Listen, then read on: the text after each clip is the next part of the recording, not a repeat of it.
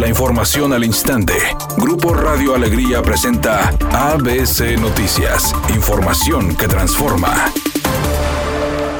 En Nuevo León la pobreza extrema subió de 0.7 a 2.1%, aumento que se atribuye a los efectos de la pandemia y que se registró del 2018 al 2020, de acuerdo con el estudio de medición de pobreza del Consejo Nacional de Evaluación de la Política de Desarrollo Social. Las cifras indican que Nuevo León pasó de tener 40.400 personas en pobreza extrema en el 2018 a 123.900 en el 2020, es decir, un aumento de 83.500 ciudadanos. Además, agrega que una de las situaciones que incrementó la pobreza en Nuevo León es a la población con al menos una carencia la cual pasó de 44.7% al 48.8%, y en la entidad se tiene un rezago educativo de 841 mil estudiantes, mientras que la carencia por acceso a los servicios de salud pasó de 13.0 a 21.5%, que representa 1.260.000 personas. El Coneval considera una persona en situación de pobreza cuando tiene al menos una carencia social y su ingreso es insuficiente para adquirir los bienes y servicios para satisfacer sus necesidades como educación, servicios de salud, seguridad social, vivienda, servicios básicos y acceso a la alimentación.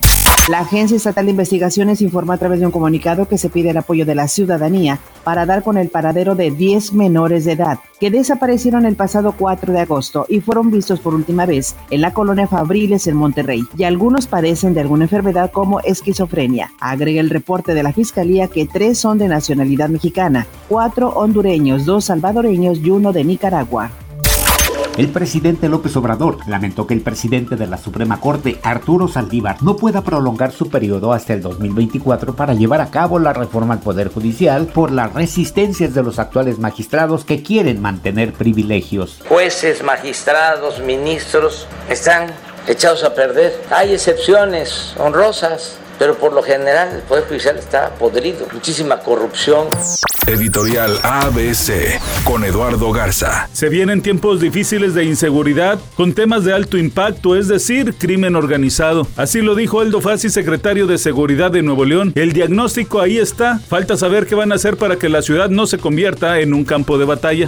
Tras 17 años y 35 títulos logrados, sucedió lo impensable. Lionel Messi dejará de jugar en el FC Barcelona. Luego de no llegar a un acuerdo con los Blaugranas, el astro argentino concretó su salida y de momento se desconoce dónde continuará su carrera. Scarlett Johansson podría estar vetada para siempre y de por vida por Disney y por Marvel, por lo que difícilmente va a ser volverla a ver en una producción de estas grandes empresas. Tendrá que buscar chamba en algunos otros estudios. Dijo que se siente indignada de que le hayan dado la espalda de esa manera y que no hayan atendido a su solicitud ni respondido la demanda.